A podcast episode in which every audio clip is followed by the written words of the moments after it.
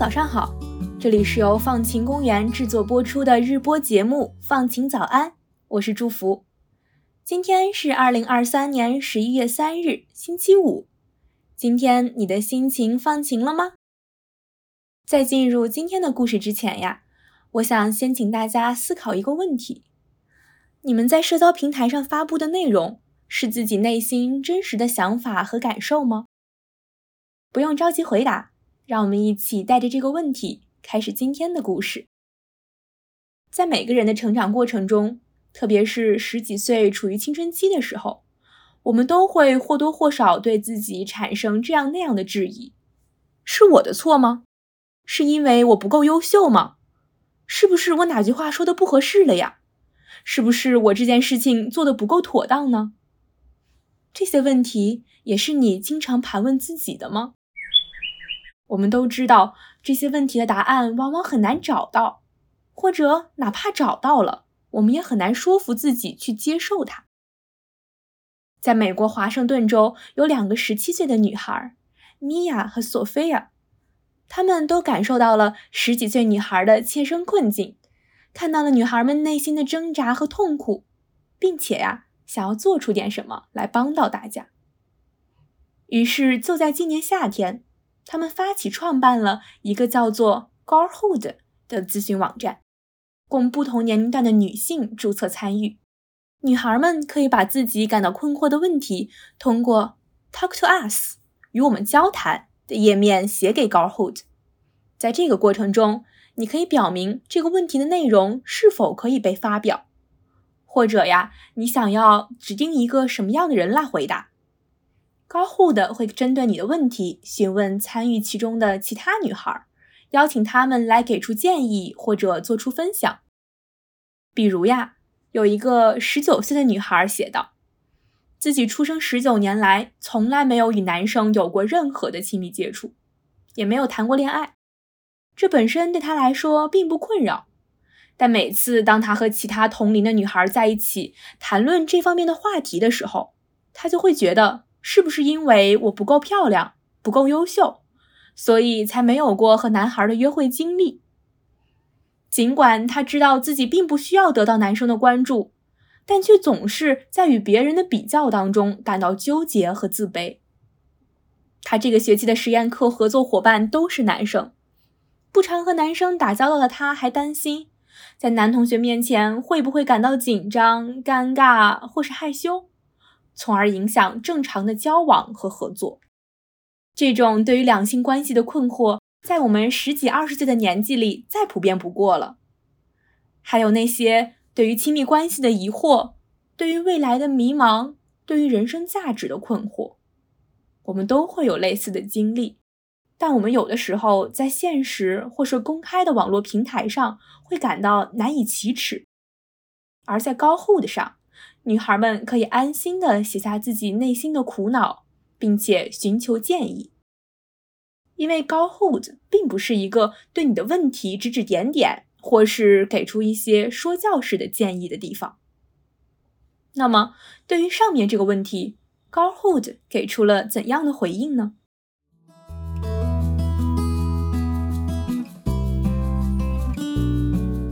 一位有过同样心路历程的姐姐这样写道。我有一个朋友，美得一塌糊涂。每次我们一起出门的时候，总是有男生前来要她的联系方式。尽管我也很喜欢这个女孩，可我还是禁不住怀疑自己，是不是因为我不漂亮，所以才没有男生关注我呢？但是你要相信，你没有任何问题。很多女孩都会有类似的情况，而你绝对不可怜。我们都有可能对自己产生质疑。如果你真的有了喜欢的男生，那就自信的，至少表现的自信一点，把他拿下。但如果没有，请不要因为别人都在做这件事情，而迫使自己也去做原本并不喜欢的事情。正如高护的的网站简介里写到的那样，我们由一群年轻女孩运营，无法提供专业的心理或是精神领域的建议。我们能做的。只有从我们已有的经历中获得反思，来帮助正在经历同样事情的你。正是这种不含评判、没有说教、建立在真实经历上的回应方式，才恰恰是我们当今网络环境中缺少的真诚沟通的基石。Garhood 创始人之一的 Mia 在接受《卫报》采访的时候说：“我感到这里有一个安全的空间，里面都是从我这个年纪到八十多岁的女孩、女性，她们都在哭泣。这种从芭比电影中脱生出的感觉被这些女孩应用在了网站的运营上。她们在同一个空间里相拥哭泣，然后获得了成为自己的力量。”这是英语世界的女孩做出的尝试。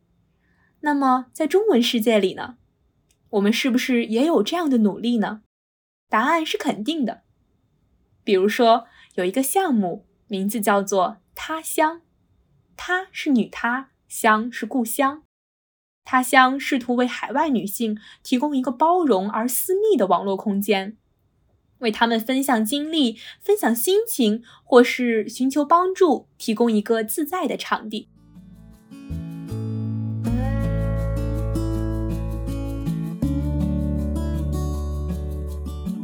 为什么会有这样的想法呢？他乡创始人之一的 Simona 在接受《放晴早安》的采访的时候说：“他们看到了豆瓣上很多快速发展的女性交流小组。”从这些以职业为划分依据的小组中，他们看到了目前社会存在的这一部分需求。他们希望建立一个更有包容性的平台，帮助女性，尤其是离开家的海外女性，建立更良好和亲密的连接。在他乡里面呀，每一位用户都会被亲切地称为乡友，而每一位乡友都可以在他乡论坛中自由地表达观点。提出问题，只要不涉及不文明的词汇，都不会被管理员审核。他们希望乡友们可以在他乡收获这个时代很欠缺的安全感和信任感，能够耐心的倾听他人的看法，还可以大胆的表达自己的感受。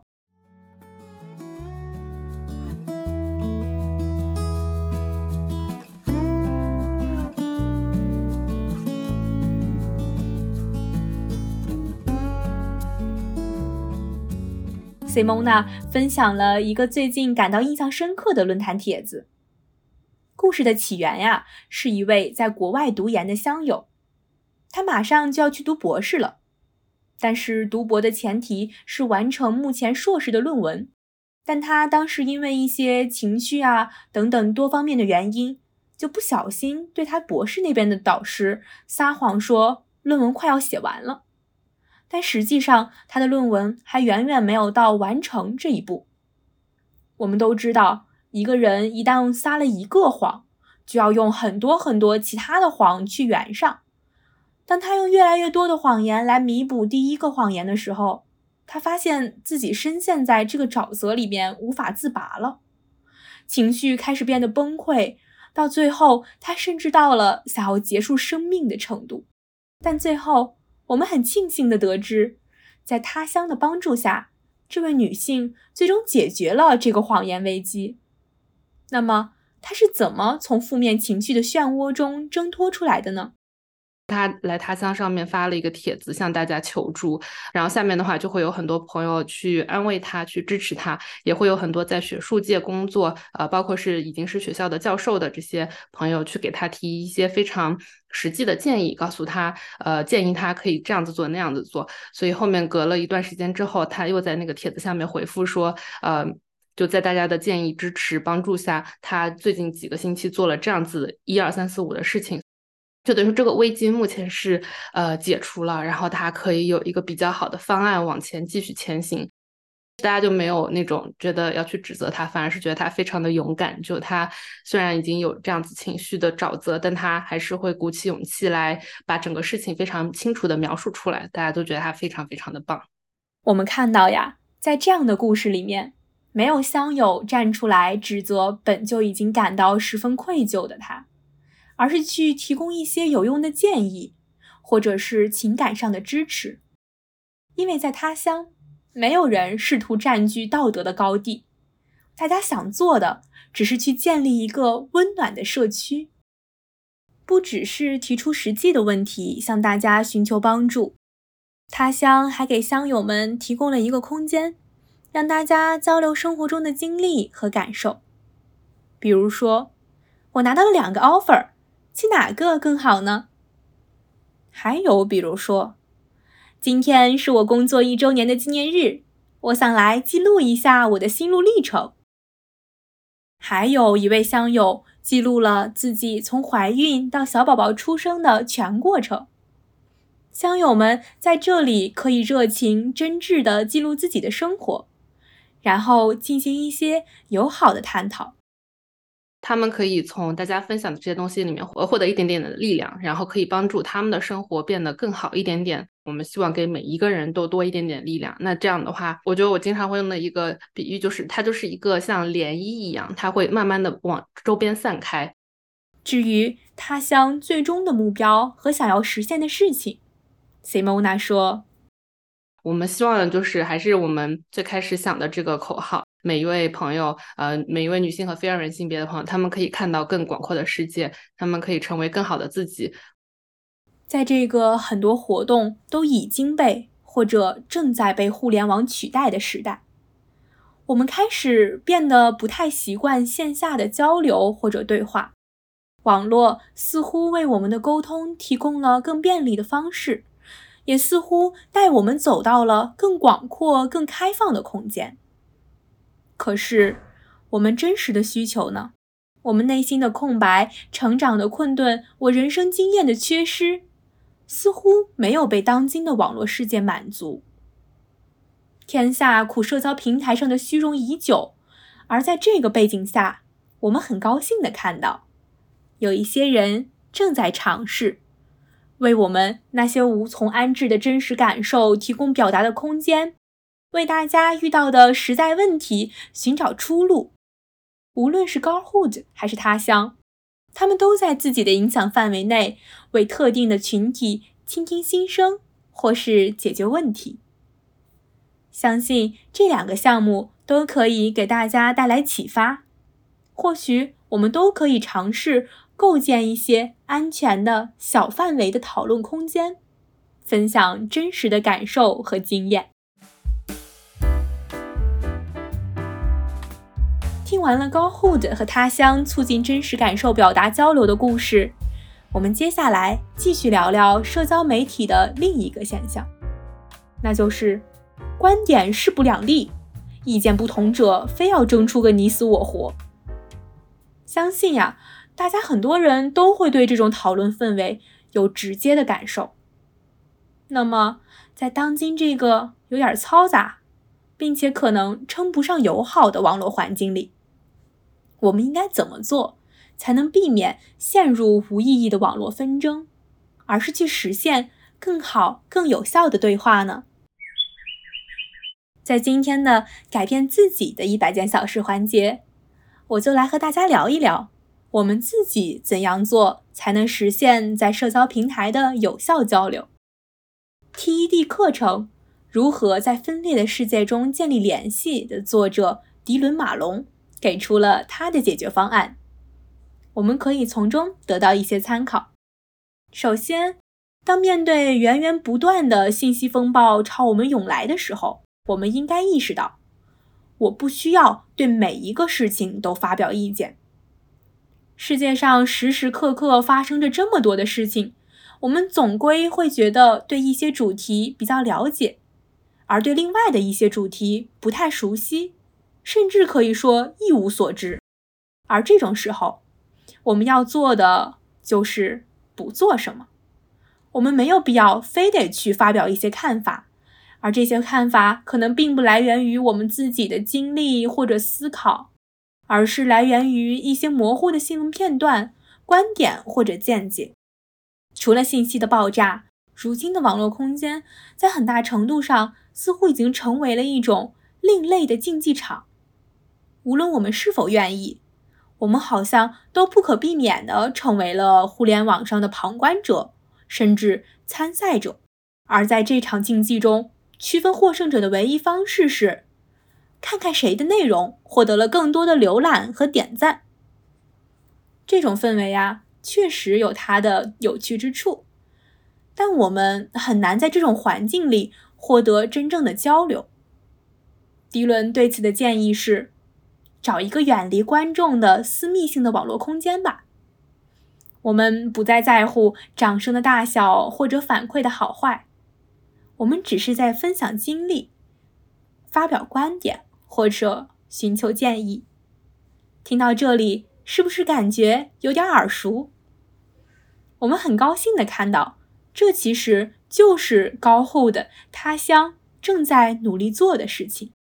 最后，面对现在以标签、以阵营来划分敌我的公共交流空间，我们首先需要做的是将“敌人”这个词汇彻底从我们的社交媒体字典中删掉。我们经常会不可避免地将与我观点相反的人妖魔化。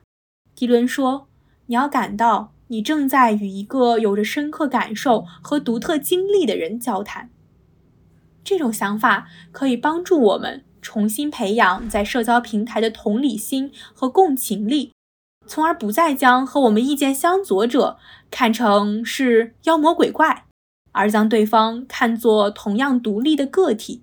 而这恰恰是一个有效的交谈的开始。以上就是迪伦给出的如何在社交媒体上更好的对话的建议。那么，回到今天节目开头的那个问题：你们在社交平台上发布的内容是自己内心真实的感受和想法吗？是什么样的时刻让你感到了难以启齿？又是什么样的环境促使你不再理智？今天的故事是否让你看到了社交媒体沟通变得更加真诚和有效的可能呢？我们都希望呀，有朝一日网络空间可以变得更加包容、更加开放，网络交流也可以变得理智而真诚。期待大家在小宇宙和我们分享一下在互联网进行有效交流的经历和建议。那么接下来是我们每周五的特别环节。分享和回应大家的留言，特别感谢大家的收听和支持。看到大家的评论，一直都是我们前行的很大动力。那么，让我们一起来看一看上个周都有哪些有趣的评论吧。在周一寻找失智失踪老人的节目里，书虫弗兰克评论道：“把信息写在纸上，藏进失智老人鞋底。”鞋舌位置是个好办法，最好用透明胶带缠绕处理一下，防水防磨，结实耐用。还可以给失智老人使用类似苹果 AirTag、华为 Tag 的物品追踪设备，可以在手机上查看到精确的位置。一粒纽扣电池的续航时间，官方说有一年的时间。这样的改进建议，我想可以为寻找失智失踪老人带来更好的效果。张 TQ 三 Y 评论说：“早晨，播客言外之意，九月有一期关于阿兹海默症的主题，分享了很多家有失智老人网友的留言，推荐，但会比较牵动情绪。有兴趣的建议视乎自己的状态，酌情或择时收听。”很现实的是，失智老人的照护绝对不是靠一个家庭就能承担的。很感谢这位听众的分享，我也希望能够找到一个安静的时间去收听这档节目。我想，我们都很难真正的感同身受，但是多一分关切，或许就会多一分希望。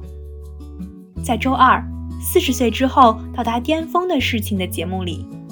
他他 W 评论说：“亲测有效，对年龄抱着摆烂不在乎的心态，不关注年龄数字，而是关注自己。